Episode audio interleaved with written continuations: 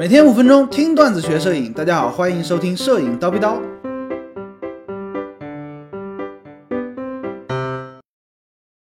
滤镜详解之 GND 滤镜。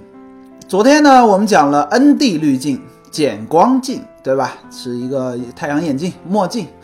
今天呢，我们讲另外一种减光镜，叫 GND，也就是说什么呢？渐变减光镜。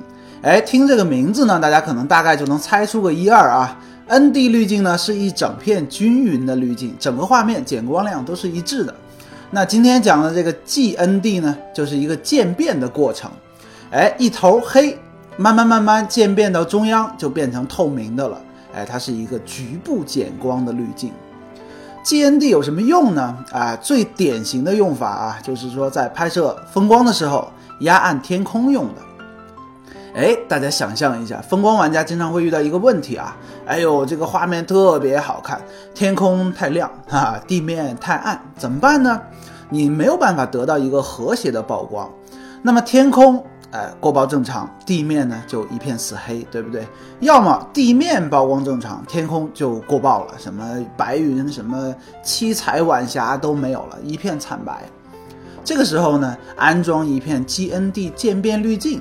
哎，你想用黑色的那边压暗天空，哎，地面的部分呢刚好处于它透明的这个地方，不会被压暗，就能很好的平衡当前环境的光比，拍摄出天空和地面曝光都正常的这么一张和谐的照片。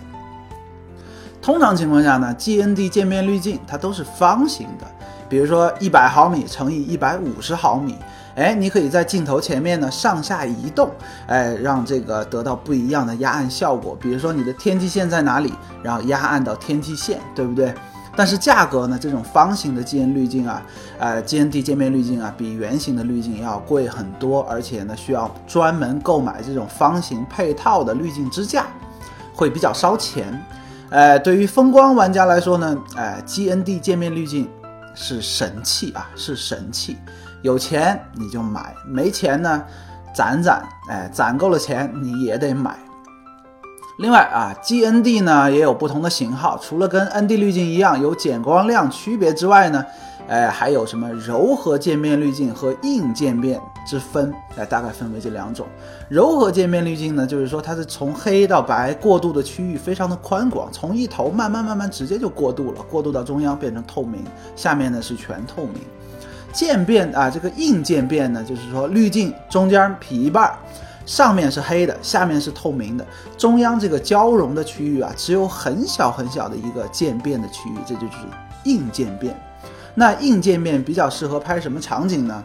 哎，水平线或者天际线比较平直的场景，比如说拍啊草原，或者说拍这个海面，对吧？它是一条平直的天际线。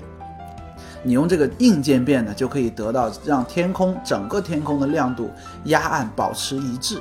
哎，这个大家自行脑补一下，或者说你百度一下查一查 GND 啊，柔和硬，一看图呢，你大概就能明白了。除了我们常见的这种柔和渐变和硬渐变之外呢，还有一些比较小众的啊渐变滤镜，比如说什么呢？反向渐变滤镜，反向，你看。中央它是黑的，哎，到两边慢慢变透明，这个是干嘛用的？大家想象一下啊，比如说你拍日出，拍海面的日出，对不对？你看，就是中央天际线是最亮的那一个区域，天上边天是黑的，下面的地也是黑的，那你看这种反向渐变滤镜，就是中央黑，慢慢朝两边慢慢变透明的，刚好就是应用在这个场景。当然啊，高老师没有用过这种反向渐变滤镜啊，只是介绍给大家。哎，如果说你有这方面的需求呢，按需求购买就可以了。最后我们要说一说啊，这个 GND 既然是神器，有没有必要买？或者说，可不可以通过后期来实现呢？毕竟这玩意儿价格不便宜，对不对？我看来啊，在高老师看来，可以的。哎，前提呢，你拍 RAW 格式的照片。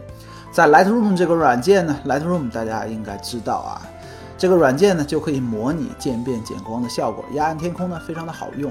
拍 GPG 是不行的，因为你没有保留那么多层次，一定要拍肉。